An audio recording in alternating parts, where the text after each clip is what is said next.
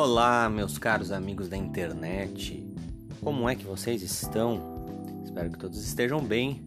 Vocês sejam todos muito bem-vindos ao EBDcast, um podcast para quem tem fome da Bíblia. Estamos aqui nessa segunda-feira para continuarmos o nosso estudo no livro de Jó.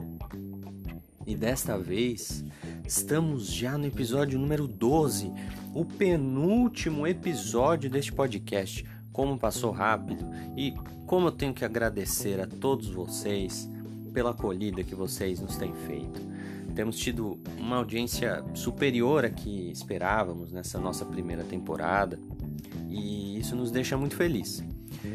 E portanto a gente tem somente a agradecer a todos vocês. Muito obrigado, de verdade. É sempre muito legal poder fazer esse trabalho. Eu amo fazer esse trabalho e por isso nós só temos realmente a agradecer a todos vocês que têm nos acolhido tão bem aqui na Podosfera, tá bom? Eu nesta feita aqui nessa segunda-feira estou sozinho mais uma vez, não estou com meu amigo Pastor Isaías Ferreira de Barros. Né, os colegas, os ouvintes já sabem, ele trabalha na área da saúde, trabalha por plantão. Não é fácil muitas vezes ele é, estar é, conosco, ainda mais nesse, nessa pandemia, né? Tem trabalhado ali na linha de frente, então é, nós não teremos hoje a companhia do Isaías. Mas vou tentar aqui exercer a difícil tarefa de sozinho, né, solitariamente, conduzir este podcast para que vocês não fiquem sem aprender um pouquinho mais da palavra de Deus, tá bom? E neste episódio nós vamos falar sobre os capítulos 38 até 42 do livro de Jó. É um trecho muito interessante em que o próprio Deus aparece para conversar com Jó e passa ali um sabão em Jó, né? Passa o chicote em Jó, como diz o título deste episódio. Então, nós vamos avaliar aí eh, do que é que se trata essas falas de, do próprio Deus, né? Nestes capítulos finais do livro de Jó. No primeiro bloco, nós vamos falar sobre. É, vamos fazer uma introdução, né? Nós vamos fazer uma introdução, nós vamos falar sobre as duas. É, as duas partes de perguntas, né, de, do, discurso de Deus para com Jó. Nós vamos dar uma introduzida aí para que você é, possa acompanhar com bastante é, tranquilidade os próximos minutos desse podcast sem se perder, né, sabendo exatamente onde a gente está no livro de Jó.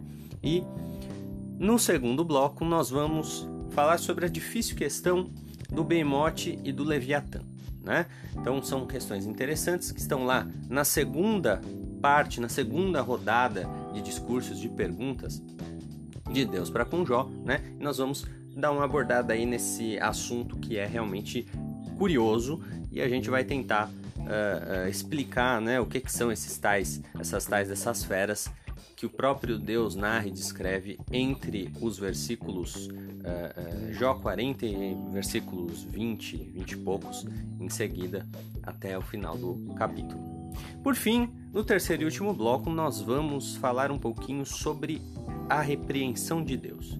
Quando chega a repreensão de Deus? Qual é a nossa atitude? Qual deve ser a nossa atitude quando o próprio Deus nos confronta. E nós vamos avaliar se a atitude de Jó com relação a isso foi devidamente correta. Tá legal? Então não saia daí, nós vamos entrar neste primeiro bloco para falar um pouquinho sobre né, as generalidades aí acerca da resposta de Jó, as respostas de Deus às palavras de Jó e de seus amigos. Não saia daí.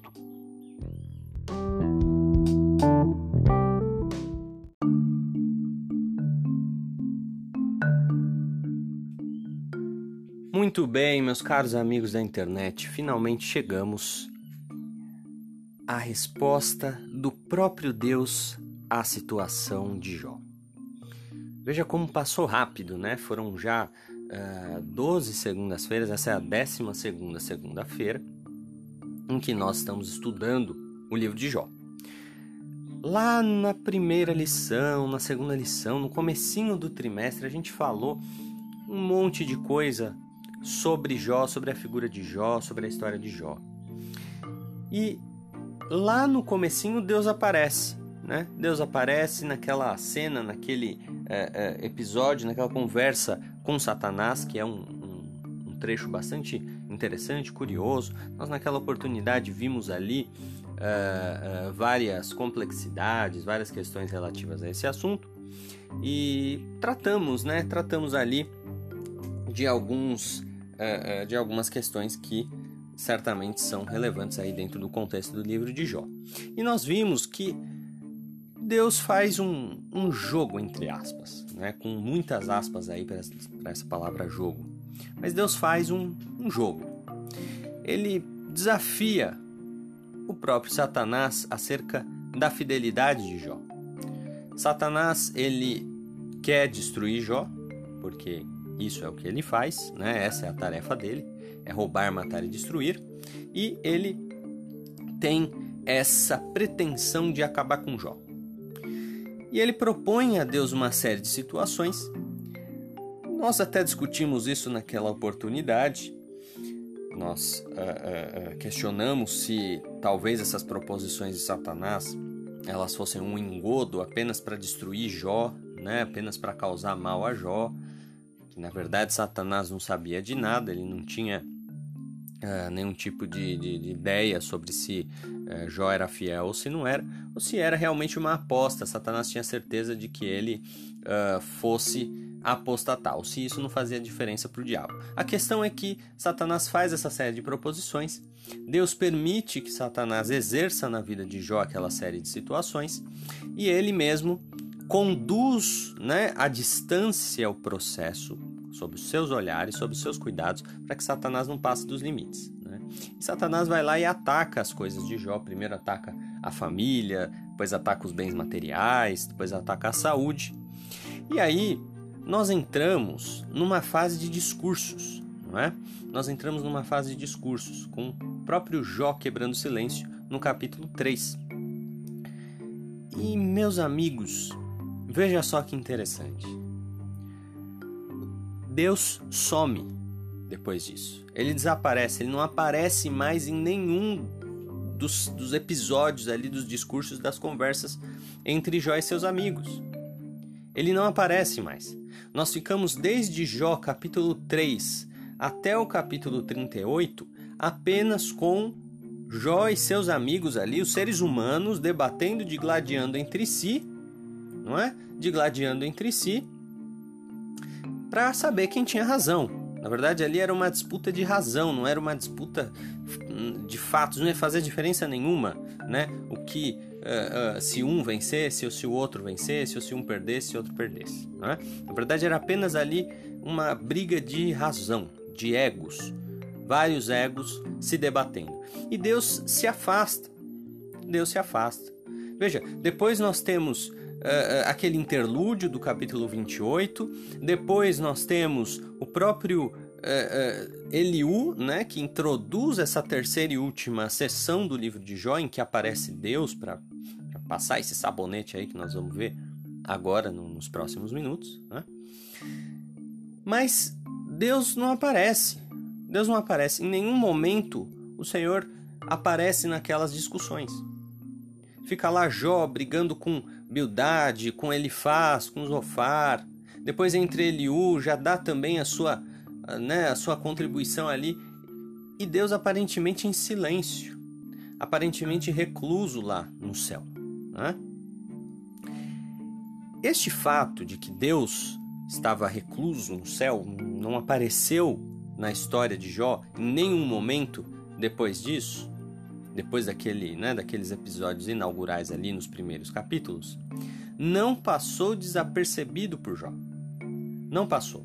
Em vários momentos, o próprio Jó cobra, pede, pergunta acerca da presença de Deus ali. Né? Então ele diz várias vezes que queria que o Senhor descesse, que conversasse com ele, que o encontrasse.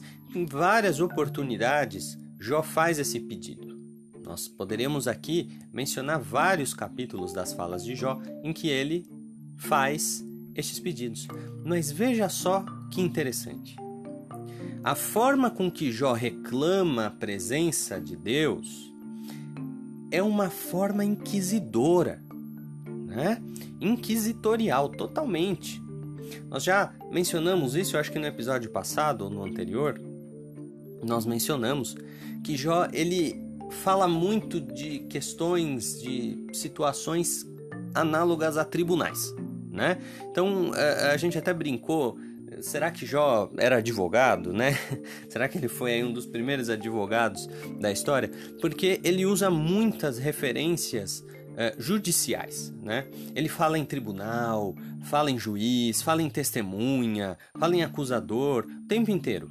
E sempre apontando para Deus. Ele em nenhum momento aponta como causador dessa situação toda na sua vida o diabo, né? Todos os momentos Jó aponta essa situação ou a causa dessa situação toda para Deus e reclama a presença de Deus ali de um ponto de vista judicial, de um ponto de vista de uma, de uma sala de audiências. Né? Aliás, essa é uma observação interessante de fazer. Uh, Satanás ele aparece ali no comecinho né, da história do livro de Jó e depois ele desaparece, né, pelo menos no livro de Jó para sempre. ele não volta mais. Isso é uma coisa realmente curiosa. Né? Ele aparece no começo e depois some.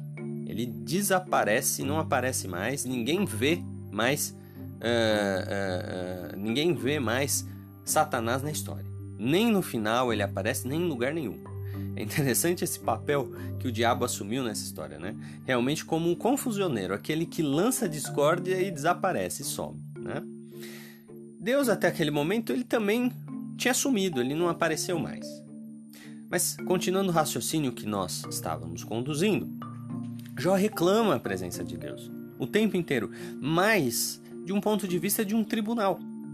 Ele quer que desça ali um Deus juiz ou um Deus promotor, né? Sei lá, mas ele quer que desça alguém ali para subir com ele numa num tribunal, né, num fórum, e aí eles vão ali conduzir o processo do, da sua dos seus pecados e ele Jó garante que ele vai ser absolvido. Né? Ele fala, olha, pode descer aqui, o próprio Deus pode descer quem for, eu vou encher minha boca de palavras, vou responder um monte e eu vou ser absolvido.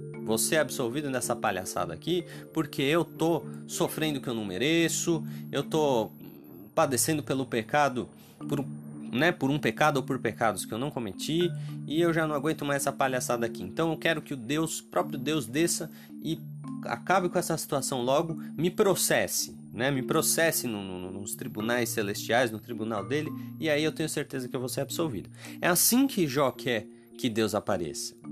Mas o que é interessante é que Deus aparece, mas não da forma como Jó queria. Isso é bem interessante. Isso é bem interessante. Deus desce realmente. Ele aparece para se encontrar com Jó. Ele, de certa forma, ele se justifica, né? Ele se apresenta ali uh, uh, como um Deus justo. Ele uh, a sua maneira, que nós vamos ver já já, né? Ele contende com Jó, ele contende com Jó, mas não da forma como Jó requer. Veja, Deus nenhuma vez, nenhuma das suas falas entre os capítulos 38 e 42 responde a qualquer das perguntas solicitadas por Jó. Jó faz uma série de perguntas, de acusações e né, traz ali várias, uh, uh, uh, vários questionamentos contra Deus. Em nenhum momento Deus cai nessa de Jó. Em nenhum momento Deus responde às inquisições de Jó. Na verdade, o que ele faz é o oposto. Ele é quem faz uma série de perguntas. Né? Isso é importante vocês entenderem. Isso é importante vocês entenderem acerca dessa fala de Deus, que ela é única na Bíblia. Única, você não vai encontrar em nenhuma outra parte da Bíblia um estilo de locução atribuído a Deus como este aqui entre os capítulos 38 e 42 do livro de Jó. Deus faz uma série de perguntas, ele faz um questionário. Isso é importante por quê? Qual é a relevância de a gente destacar isso? Só a forma como Deus escolhe para responder a Jó já é uma resposta. Entenderam? vou repetir. Só a forma como Deus escolhe para responder a Jó já é em si uma resposta. Porque ele está dizendo assim para Jó, né? né? Sem quaisquer palavras, ele está dizendo a Jó o seguinte: Olha, meu amigo, quem faz as perguntas aqui sou eu. Quem faz as perguntas aqui sou eu. Você não tem o direito de me questionar com relação a nada. Quem questiona sou eu. Você fica quieto na sua. Você não você não tem o direito de fazer qualquer tipo de inquisição com relação a mim. Não está em posição de fazer qualquer tipo de inquisição com relação a mim. Eu é quem dou as perguntas aqui. Eu é quem faço as perguntas. Agora, o que é interessante, mais interessante ainda, é que as falas do Senhor são apenas perguntas. São apenas perguntas. Não se trata de uma inquisição da parte de Deus temperada com acusações ou com informações sobre fatos. Trata-se tão somente de uma série de perguntas. O livro de Jó, entre os capítulos 38 e 42, ele é um verdadeiro questionário. Apenas um questionário. Toda fala de Deus, ela se resume às perguntas que ele faz a Jó. É bem curioso isso, não é? Isso é bem curioso. Então, uh, observe isso, tá? Observe isso. Deus coloca-se na sua posição, assume o posto de ser o soberano, assume o posto de ser aquele quem está acima de qualquer questionamento e impinge Jó com as suas perguntas. Veja, portanto, se trata de uma estratégia retórica do próprio Deus para colocar Jó contra a parede certo? Então, não era você quem estava querendo aí fazer uma série de, de, é, de questionamentos, de provar a sua inocência? Então, tá bom. Então, eu vou fazer agora a minha série de questionamentos contra você. E nisso, ele, é, o Senhor, consegue né, alcançar os seus desígnios e não parte para nenhum tipo de outra estratégia para além dessa. Em nenhum momento Deus acusa Jó. Em nenhum momento Deus atribui fatos a Jó. Nenhum momento Deus diz que Jó pecou. Em nenhum momento Deus diz que Jó uh, uh, precisa de repreensão porque ele está muito rebelde, porque ele está muito arrogante. De maneira nenhuma. Tudo que Deus faz entre os capítulos 38 e 42 é questionar Jó. É perguntar para ele. E só esta uh, este expediente da parte de Deus já alcança a finalidade que ele queria alcançar. Certo? Jó, como um bom entendedor, nós vamos ver isso melhor lá no, no bloco 3. Né? Mas Jó, como um bom entendedor, ele entende o que está acontecendo ali. Ele entende o que está acontecendo ali e se converte. Né? É, é, o Anderson ele traz uma, uma explicação interessante, né? ele traz um, comentário interessante, é, ele se converte não no sentido que nós estamos acostumados dessa expressão, né? De é, é, se arrepender de seus pecados e de se voltar a Deus. Não é nesse sentido, porque Jó sempre foi temente a Deus. Nós vemos no próprio testemunho do Senhor nos primeiros capítulos do livro de Jó. Então Deus não está errado, né? Ele não estaria errado. Então, Jó sempre foi um homem fiel, um homem reto, um homem temente a Deus, um servo do Senhor. Não obstante, ele passou da conta nos discursos. Nós já falamos e refalamos sobre isso nos últimos dois episódios. Né? No episódio sobre é, o próprio pecado de Jó e no episódio sobre Eliú, nós já falamos com bastante é, abrangência qual foi o vacilo de Jó, a sua arrogância, né? É, a sua falta de temor ali nas suas palavras, no seu jeito de questionar o próprio Deus, tá? Porém, ele como um bom entendedor, ele converte o seu pensamento. Tá? É, esse é o converter a que nós nos referimos. Ele converte o seu pensamento, converte o seu ponto de vista e ele, portanto, aceita ali a repreensão da parte de Deus, sem que Deus precise fazer qualquer tipo de acusação, qualquer tipo de é, ataque direcionado a ele, porque ele próprio já compreende a situação e se coloca na sua, no seu devido lugar. Tá certo?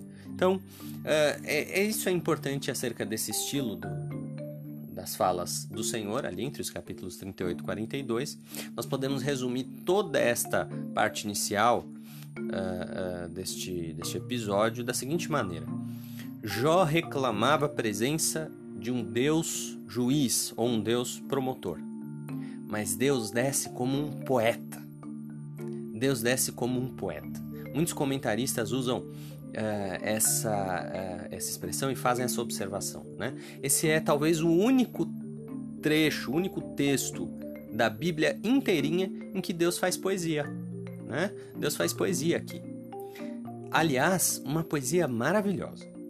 Os textos contidos entre os capítulos 38 e 42 do livro de Jó, eles contêm uma poesia maravilhosa. Uma vez eu ouvi uma pregação é, de, um, de, um, determinado irmão, pregador até famoso, né?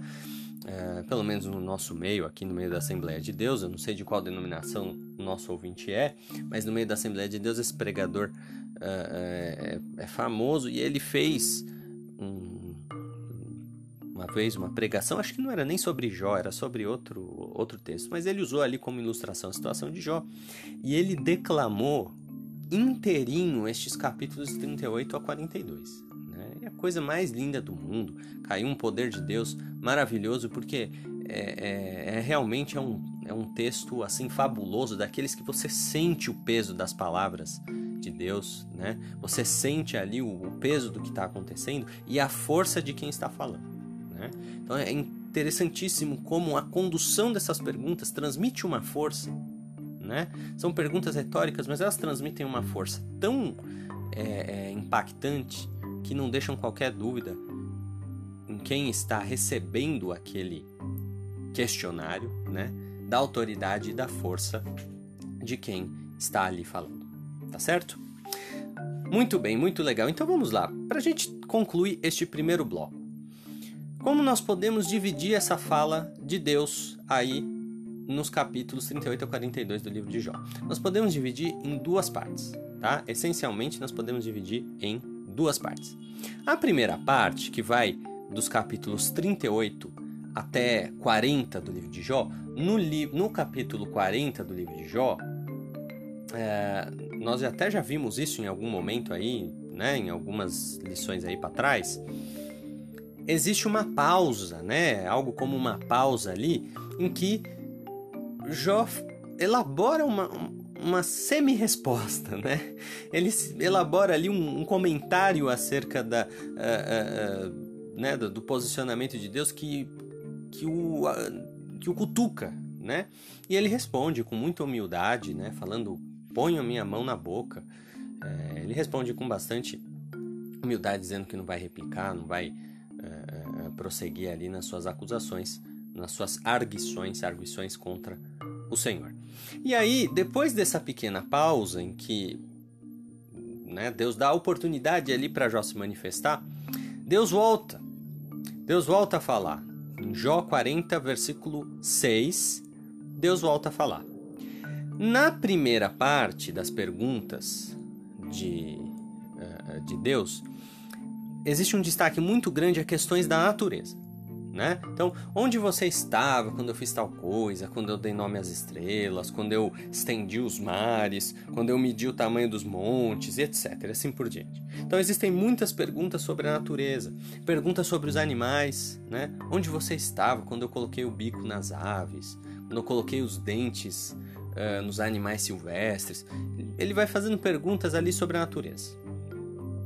Na segunda parte, Deus vai generalizando as suas perguntas. E ele generaliza as suas perguntas, é, começa falando sobre o Behemoth e o Leviatã. Tá? Então, eu acho que você pode resumir isso da seguinte forma: a primeira série de perguntas ela está mais relacionada a questões da natureza, animais, etc. A segunda série de perguntas ela vai generalizando, ela vai abrindo mais né, para concluir até a sua, a sua arguição. E você pode memorizar da seguinte forma: a segunda rodada de perguntas de Deus ela é introduzida pelas questões do Behemoth e do Leviatã. tá? São questões complicadas, nós vamos falar disso agora, inclusive, neste bloco seguinte. Nós vamos falar sobre o Behemoth e o Leviatã, tá?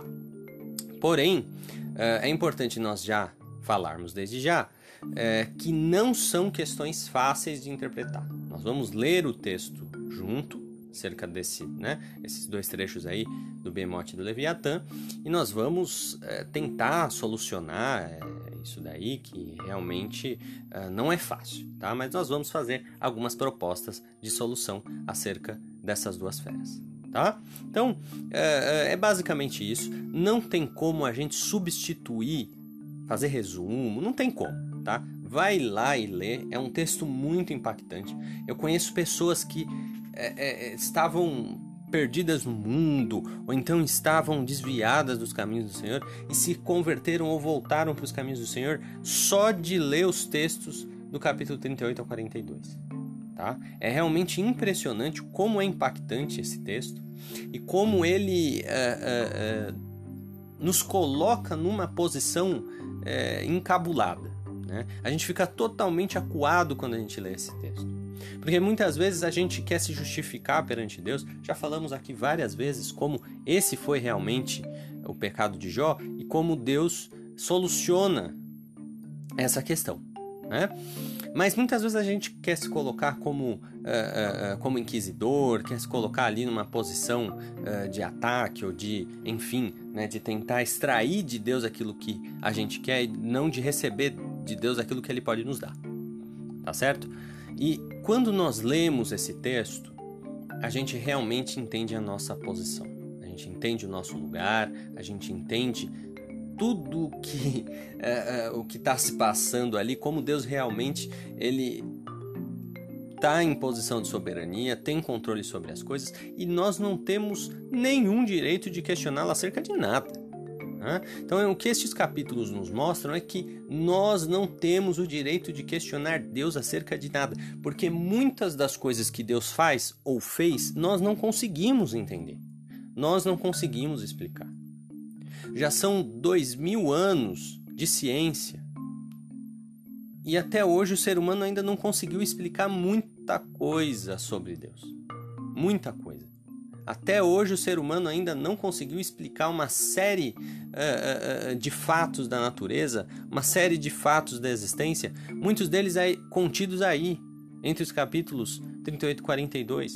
E o ser humano, com toda a evolução de sua ciência, não consegue explicar. Então é, é, é, realmente muito impactante isso e nos prova como nós devemos nos colocar em posição de subserviência diante do Deus Todo-Poderoso, que é o Deus que tem poder para fazer, desfazer, mandar e desmandar. Tá legal? Então não saia daí, nós vamos fechar este bloco e nós vamos, uh, nós vamos ir para o próximo bloco em que nós vamos falar sobre a questão do bemote do Leviatã bom? São questões importantes, difíceis, porém necessárias de nós abordarmos aqui. Não saia daí.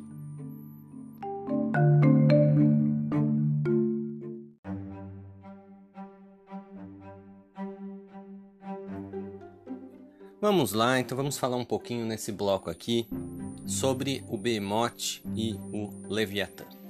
Como nós já falamos no primeiro bloco, o discurso de Deus para Jó ele é dividido em duas partes. Na primeira parte, Deus faz várias questões acerca da natureza, então onde você estava quando eu fiz tal coisa, quando eu fiz tal coisa, quando eu uh, construí não sei o que, quando eu, enfim, estabeleci não sei o que. Ou pede explicações acerca de questões da natureza, da criação, que nós não podemos dar. Daí nós temos uma pequena pausa Jó ensaia uma pequena resposta ali, uma humilde resposta, né? Nós temos que reconhecer em Jó 40. E aí Deus volta falando, volta com o seu questionário e entra para falar de duas feras, tá? Entra para falar de duas criaturas cuja interpretação, olha, é, eu já ouvi de tudo né? Já li de tudo, já ouvi de tudo acerca da interpretação sobre essas duas criaturas. E são elas o Behemoth e o Leviatã. Então, do Behemoth, Deus fala no começo, é, é, ali no capítulo 40, né, no meados do capítulo 40 até o final, e do Leviatã, Deus fala ali no capítulo 41.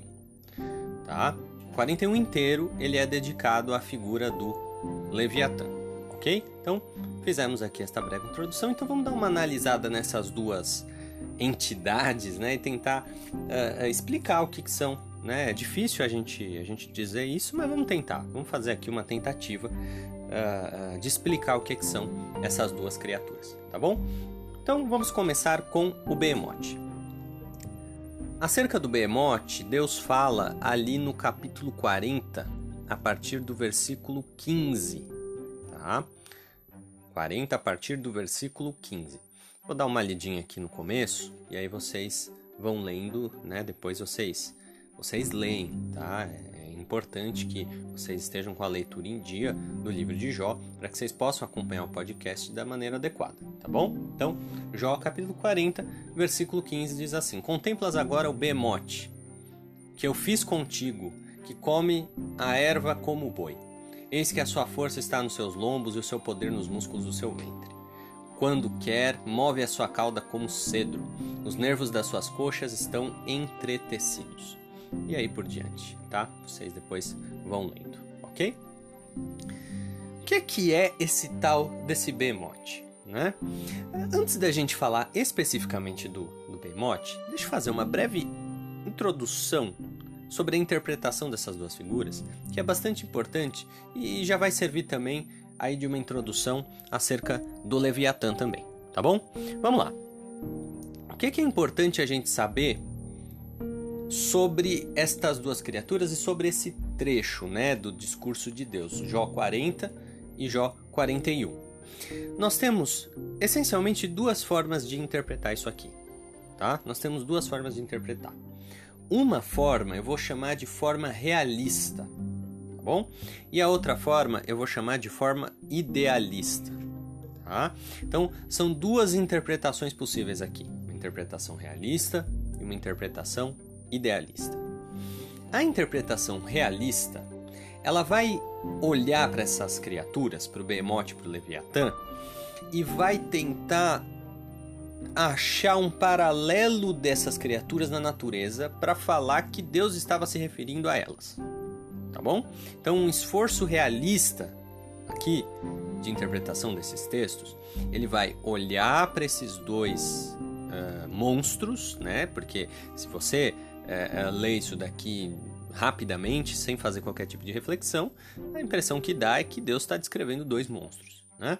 Então, eles vão olhar, então os realistas vão olhar para esse para esses dois monstros e vão tentar encontrar na natureza alguma criatura, né, que se identifique com essa descrição, ou pelo menos se aproxime dessa descrição.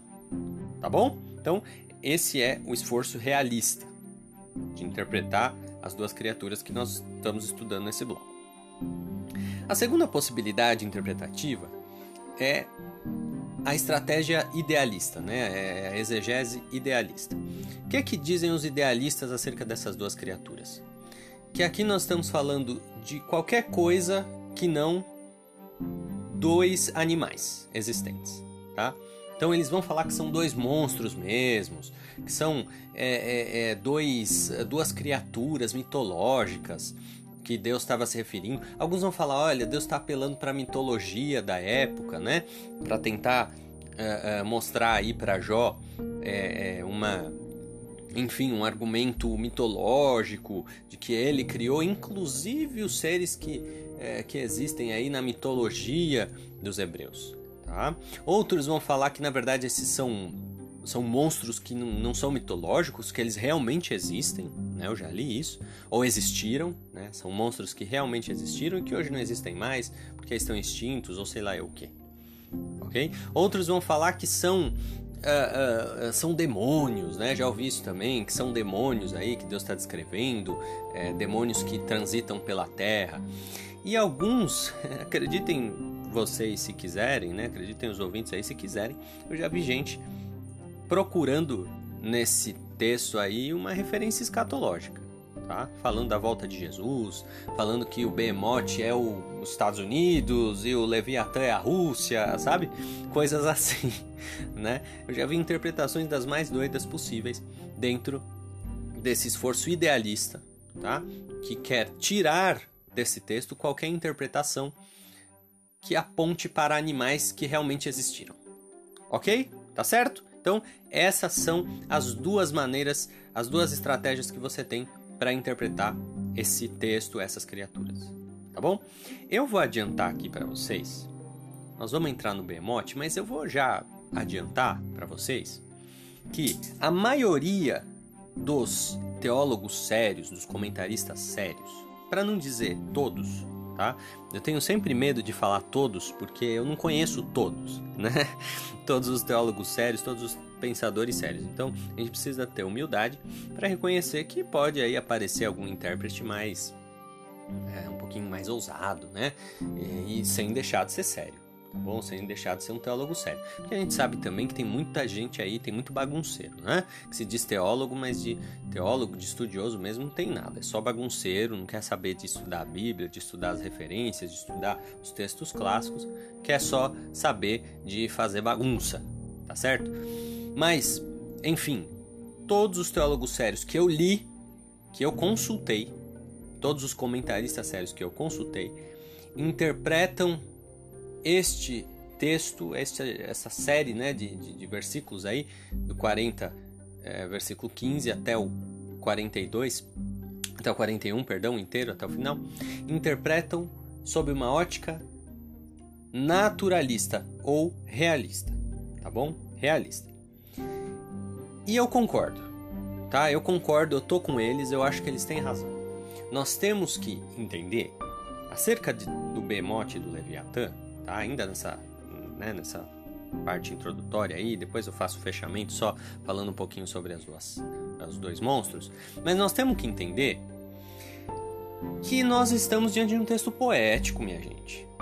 Tá bom? Nós estamos diante de um texto poético. Nós não estamos diante de um compêndio científico. Não foi um, né, não é o Deus biólogo que está falando aqui, é o Deus poeta tá? Nós estamos diante de uma poesia.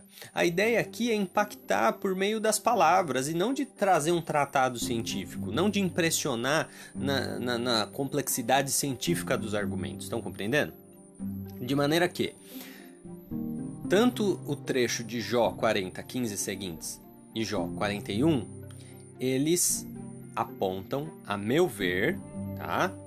No meu sentir, eles apontam para figuras existentes da natureza. E quais são elas? Nós vamos ver já já. Nós vamos ver primeiro o que é o behemoth, qual é o animal que é o behemoth, qual é o animal que é o leviatã, a gente vê depois, tá bom? Então, é, eu tenho essa convicção, tá? Tenho esta convicção. Todos os teólogos que eu consultei interpretam dessa forma, eu concordo com eles, estou com eles, tá? E acho que a gente tem que evitar falar onde a Bíblia se cala. Tá? Então fazer alegorias, tirar aí interpretações, comparações, né? É, minha gente, volta de Jesus, né? Volta de Jesus no Bemote e no Leviatã é muita forçação de barra, a meu ver, tá? Não sou o dono da razão, a gente sempre é, sabe que pode estar errado, mas assim, é, eu acho uma forçação de barra tremenda. É, não consigo enxergar de outra forma interpretações aí idealistas do Bemote e do Leviatã tá bom? Apesar disso, é interessante que a maioria dos tradutores prefere manter o nome em hebraico. Eu acho legal isso, tá? Vou confessar para vocês que eu acho legal isso daí, tá bom? Eu acho bem legal, eu acho uma iniciativa correta, porque ele dá ao, ao leitor a possibilidade de interpretar da forma como ele achar mais correta. E mais, ele transmite também ao leitor a impressão correta, porque é, no hebraico original, tanto Behemoth quanto Leviatã não são palavras que representam animais né, na linguagem corrente. Tá? São, digamos assim, apelidos né, que Deus está usando aqui, são uh, alcunhas que Deus está usando aqui. Tá? Então vamos lá, rapidinho, vamos falar sobre o Behemoth, vamos falar sobre o Leviatã, tendo em vista aí, né, apenas para concluir, o que eu já falei, uh, são animais. Tá? O Behemoth é um animal, real, o Leviatã é um animal real. Nós vamos ver quais são esses animais a partir de agora, tá bom? Vamos pro Behemoth então. Essa palavra, vamos começar vendo um pouquinho sobre a palavra, tá? Ela significa fera, ok? A tradução literal de Behemoth é fera.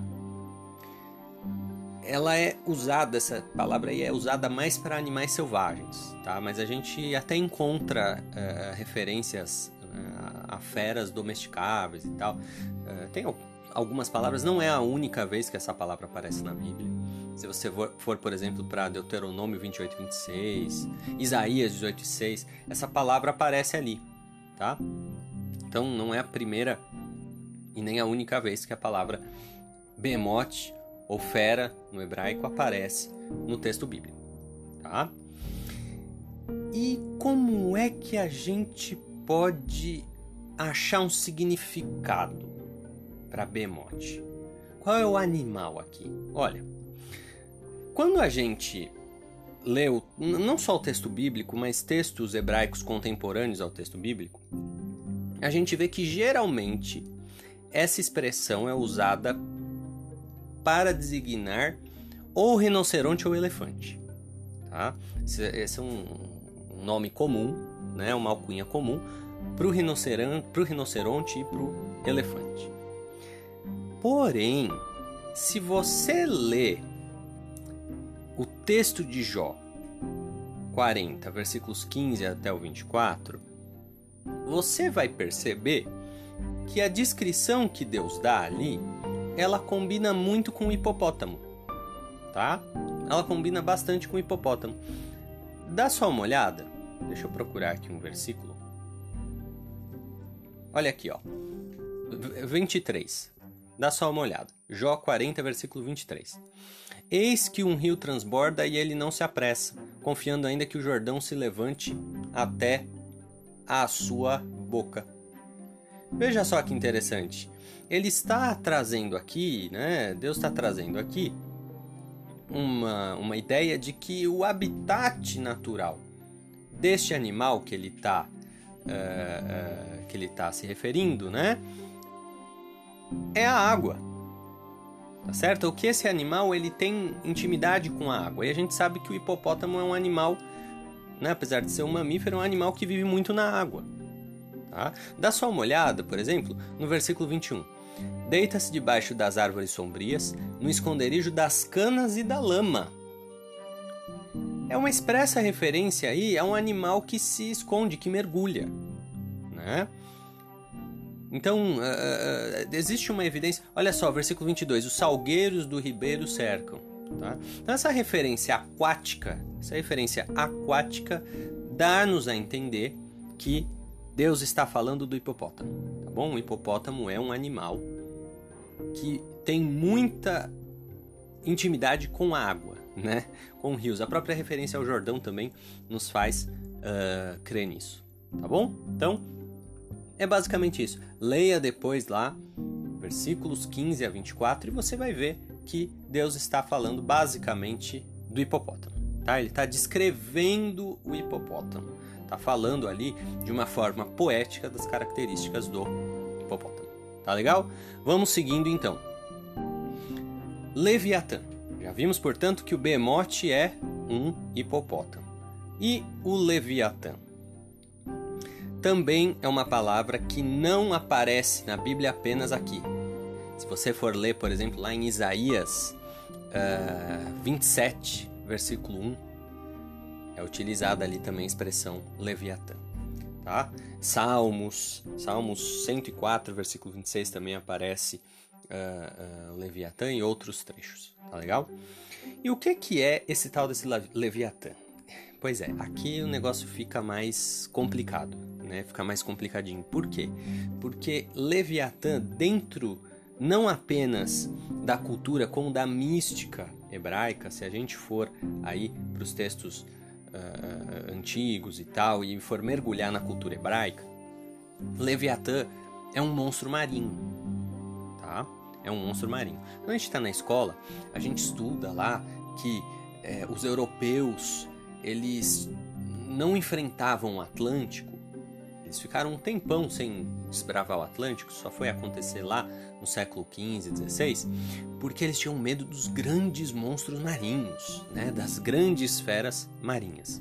Essa é uma crença comum em várias culturas, tá? É uma crença bastante comum em várias culturas de, né, da existência de grandes monstros marinhos. Não sabemos aí se, se isso tem a ver com, com as baleias, né, que são animais que não são fáceis de, de se avistar. Né? Hoje em dia a gente tem foto, a gente tem tudo, mas uh, via de regra não é fácil avistar as baleias, né? Você precisa estar tá num mar profundo, né? Então, é, é, não, pode ser que seja isso, que se trate de referências de, de, de marinheiros que avistaram é, baleias ou outros grandes animais marinhos, como grandes tubarões e etc. Mas também porque a vida no mar, a vida do marinheiro, ela é complicada, né? E, e é assustador. O mar ele é assustador. Né? Você, você já pensou numa tempestade assim, no meio da noite, no mar, sozinho, um barco ali, você olha para a esquerda, você não vê nada, para a direita não vê nada, para frente não vê nada, para trás não vê nada. E aquela tempestade terrível, isso é assustador. Então, é, é, em situações assim, é comum as pessoas fazerem, é, é né, criarem narrativas, às vezes enxergarem coisas que não existem, tá? Isso é, isso é, bastante comum. Situações extremas, as pessoas geralmente têm, têm é, visões, né? Elas têm. Uh, elas.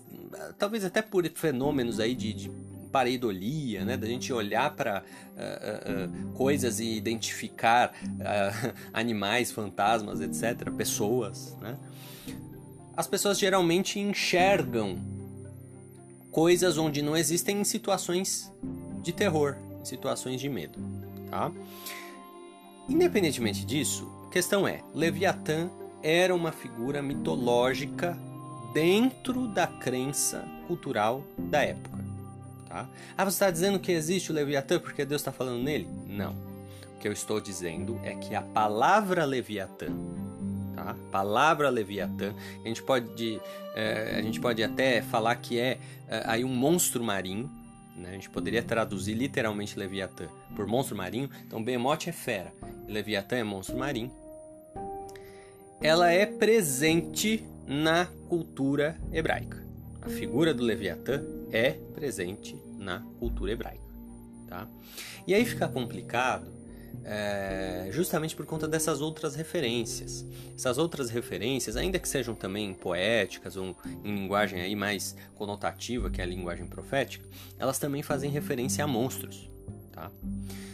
E muitas pessoas criaram suposições sobre esse tal desse Leviatã, e principalmente por conta da descrição longa que Deus dá dele, ali no capítulo 41 de Jó. Ok? O que é pior? O que é pior? muitas das observações que Deus faz ali no capítulo 41 parecem não se aplicar a nenhum animal. Tem várias descrições ali que não se aplicam a nenhum animal.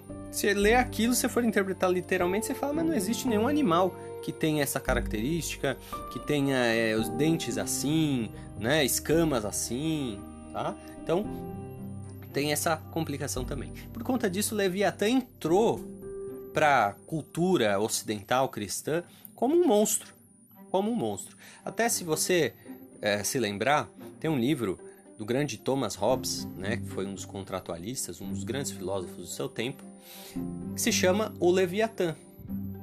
Ok? Esse Leviatã aí é uma metáfora para o Estado, né, que uh, uh, Thomas Hobbes entende que o homem no seu estado natural ele é, é ele é maligno, né, então o homem é o lobo do homem no estado natural e que, portanto, os seres humanos precisam ceder a sua liberdade do estado natural para que um monstro, né, que seria o Leviatão, o Estado, controle as pessoas a fim de que elas uh, não se consumam mutuamente. Ok? Pois bem, então, uh, esse texto aí de Jó 41, ele dá aí um, seja uma série de discussões, tá? Mas nós já falamos no começo, a gente adota a linha realista, tá? Naturalista. Nossa linha é a naturalista. Nós estamos uh, uh, observando aqui no texto bíblico, tentando encontrar um animal que se assemelhe a essa descrição. certo? E qual é o animal que se assemelha a essa descrição? Nós temos duas possibilidades. A primeira possibilidade é a baleia. Alguns, é, alguns teólogos vão falar é, que é a baleia, tá? Mas a maioria dos teólogos eles quase que concordam, né?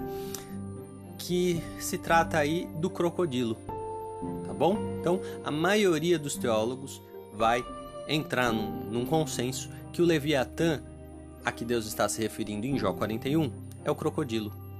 Vamos dar uma lidinha, o texto é muito longo, a gente não vai ler inteiro, obviamente, mas vamos dar uma lidinha em algumas referências para você ver como faz sentido, tá? Você quer ver? Tem uma referência aqui. Ó, olha só. Jó 41, versículo 7. Fala do, como a pele dele é grossa. Né? Então, quem poderá encher a sua pele de ganchos ou a sua cabeça com arpões de pescadores? Realmente é muito difícil. Né? A pele do, do crocodilo ela é muito grossa. Tá? Uh, fala ali no versículo 9 do terror do ser humano, sobre o crocodilo, é um animal realmente assustador, perigoso. Né? É... E aí, dá só uma olhada, é, é aí que começa o problema, né? Versículo 19, ele fala de que, que da sua boca saem tochas, faíscas de fogo saltam dela. E aí muitas pessoas vão falar: olha aí a prova de que não é o crocodilo, olha aí a prova de que não é nenhum animal. Porque isso é uma referência realmente a um dragão, né? Como se fosse um dragão que traz força às interpretações idealistas. Porém, minha gente, nós temos que ter o seguinte cuidado. O Leviatã e o Behemoth estão dentro de um discurso poético, ok? Estão dentro de um discurso poético. A linguagem usada em Jó 40 e 41, ela é uma linguagem poética, não é uma linguagem científica. Não se trata de uma descrição uh, uh, uh, científica, narrativa, tá? Mas sim de uma poesia. Tá legal? Portanto, nós temos que ter esse cuidado de não trazermos ao texto né, um caráter que ele não tem. Aquele não tem caráter descritivo, científico, nem nada disso, tá certo? Nós temos que entender que se trata de um texto poético e que, por isso, uh, esse texto ele deve ser interpretado metaforicamente, conotativamente. Ok? Então, basicamente é isso. Behemoth, hipopótamo, Leviatã, crocodilo. Tá? Esse é um consenso teológico, a maioria dos teólogos interpreta assim. Algumas traduções, inclusive, substituem a palavra behemoth por hipopótamo, substituem a palavra leviatã por crocodilo. Eu não gosto muito disso, tá? Eu acho legal você dar ao leitor a possibilidade de interpretar aquilo que ele acha mais correto. Tá legal? Então, para resumir, pela última vez, o Behemoth é o hipopótamo, Leviatã é o crocodilo. Deus está apontando essas duas figuras, essas duas criaturas, para forçar ou reforçar o seu argumento de que a sua criação ela é incrível. Né? Ele trouxe aí dois exemplos de animais incríveis, totalmente diferentes, né, que não tem nada parecido e que são realmente animais poderosíssimos, incríveis e que por conta disso mostram o poder, a sabedoria, a inteligência, a grandiosidade da criação de Deus. Não saia daí que nós vamos entrar no terceiro e último bloco e nós vamos falar sobre a postura correta do cristão quando ele é diretamente questionado por Deus e vamos ver se Jó fez certo na sua resposta.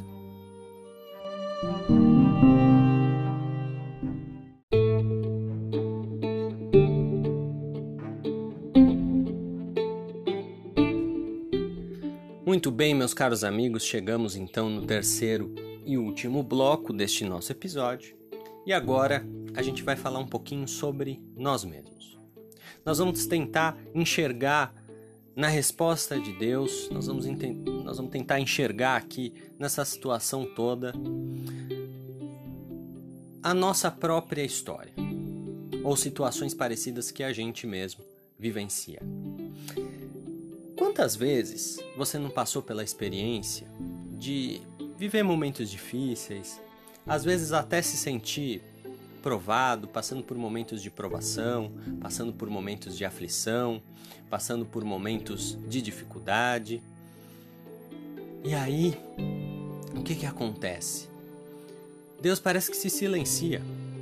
A gente está vivendo aquela situação difícil e muitas vezes a impressão que dá é que Deus se escondeu. A gente está lá passando apuros, passando dificuldades, pessoas nos humilhando, pessoas fazendo coisas contra nós. E Deus parece que, que não está nem aí, né? Que ele sumiu, que ele está gostando de ver a gente sofrer. A gente sente que as nossas orações não são respondidas, a gente sente que os nossos pedidos não são uh, sequer escutados pelo Senhor. E aí, de uma hora para outra, do nada, Deus aparece misteriosamente, usa alguma pessoa, usa alguma situação, usa algum fato. E tudo que estava oculto, tudo que estava estranho, tudo que estava escondido, Deus vai e transforma. Ou muitas vezes até nos mostra, né, nos evidencia ali o nosso pecado, o nosso erro, a nossa falta, a nossa falha. E aí, a pergunta que eu quero fazer a vocês é: como é que a gente deve reagir quando isso acontece? Como é que a gente deve reagir quando Deus nos mostra que alguma coisa que nós estávamos fazendo não estava certa, ou então quando Deus nos é, é, é, nos demonstra a causa da nossa aflição, a causa da nossa provação, a causa dos momentos difíceis que nós estamos passando. Quando Deus, com a sua sabedoria multiforme, né, e, e, ele é surpreendente, como foi com Jó quando ele aparece de um redemoinho, né, ele também muitas vezes é conosco, aparecendo de surpresa, né, e, e nos mostrando aí é, é, nos mostrando coisas que a gente muitas vezes sequer esperava ver, entender, conhecer. Qual é a reação correta que nós devemos ter? Veja que a gente tem duas reações possíveis. São duas as reações possíveis. A primeira reação é uma reação de resistência. Tá? E essa reação de resistência ela pode se dar de duas formas. Ela pode se dar explicitamente, ou seja, a pessoa resiste frontalmente à repreensão de Deus, ou implicitamente, isto é, a pessoa resiste à repreensão de Deus sem perceber, indiretamente. Ela faz aquilo que os americanos chamam de willful blindness, a cegueira deliberada. Ela não quer ver, e como ela não quer ver, ela não vê. Tá? São as duas formas que uma pessoa tem de resistir à repreensão de Deus. E essa é a postura errada. Não faça isso. Essa foi a atitude, por exemplo, de Acabe, foi a atitude de Jezabel. Pessoas que estavam passando por momentos difíceis, pessoas que estavam vivendo ali uh, uh, um, né, uma, uma baixa. E quando Deus usa os, usa os profetas, ou usava, usou os profetas, para mostrar para eles a falta que eles estavam cometendo, a falha que eles estavam cometendo, apostasia deles, eles resistiram.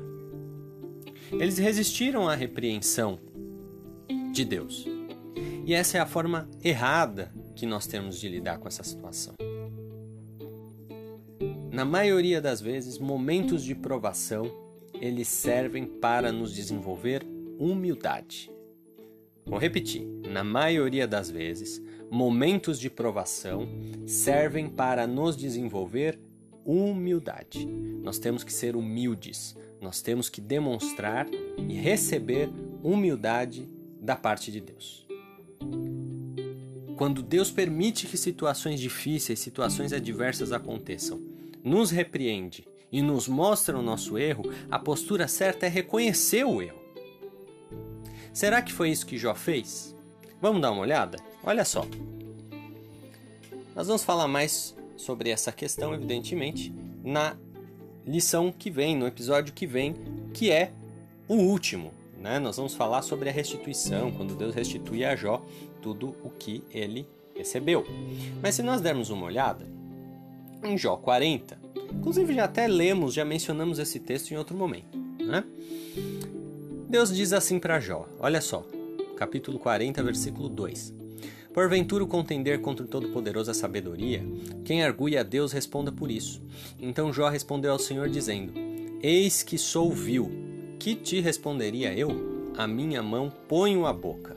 Uma vez tenho falado e não replicarei, ou ainda duas vezes, porém não prosseguirei. Olha como Jó, apesar de tudo que ele passou do limite nos capítulos anteriores, das coisas pesadas que ele falou acerca de Deus, chamou Deus de tribulação, chamou Deus de acusador, é? diz que queria encher a boca de palavras para é, é, jogar em cima de Deus. É?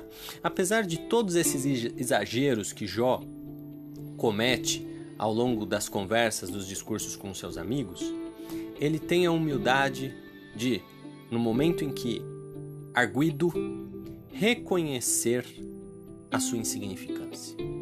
Dá só uma olhada no capítulo 42. Veja só.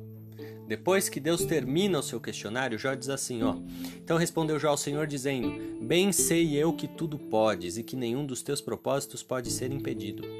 Quem é este que sem conhecimento encobre o conselho? Por isso relatei o que não entendia, coisas que para mim eram inescrutáveis e que eu não entendia. Escuta-me, pois, e eu falarei, e eu te perguntarei, e tu me ensinarás. Olha como muda a postura de Jó. Olha como muda a postura de Jó. Ele antes se direcionava a Deus como um inquisidor, né? Ele vai agora ouvir um monte de coisa que eu tenho para falar para ele, mas agora ele se coloca numa postura de aprendiz, né? Ele continua falando assim: "Olha, Senhor, eu quero falar a ti, mas eu quero falar a ti como um aluno, né? Eu quero levantar a mão na classe e fazer uma pergunta para que tu me ensines." Veja como ele é humilde na sua na sua resposta, tá? Versículo 5: Com o ouvir dos meus ouvidos ouvi, mas agora te veem os meus olhos. Por isso me abomino e me arrependo no pó e na cinza. Que coisa interessante, né? Que coisa interessante é a postura de Jó. Que nós possamos ter essa humildade, meus amigos. Que nós possamos ter essa humildade. O grande mérito de Jó, a meu ver, não está nem naquele testemunho lá do capítulo 1. Aquilo realmente é grandioso.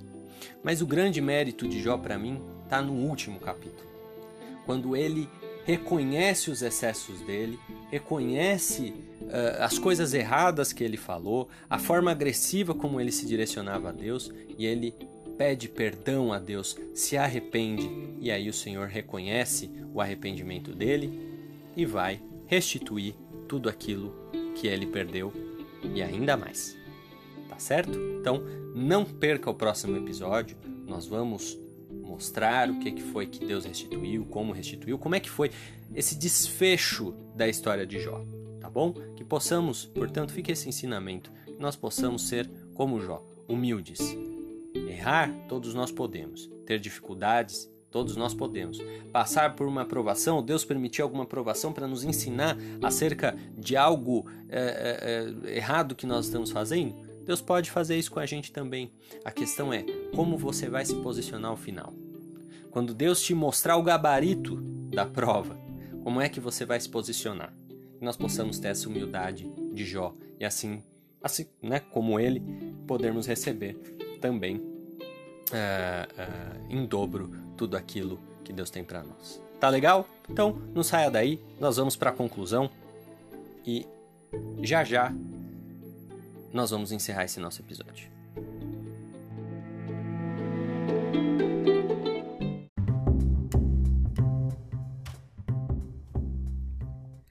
E é isso, pessoal. Então, com isso nós encerramos o episódio de hoje. Eu queria agradecer a você que nos honrou com a sua audiência. Para a gente é realmente muito legal ter a sua participação aqui conosco. Eu quero lembrar que se você tiver algum comentário, sugestão ou crítica para fazer, encaminhe aí para o DDD 11 987 340071.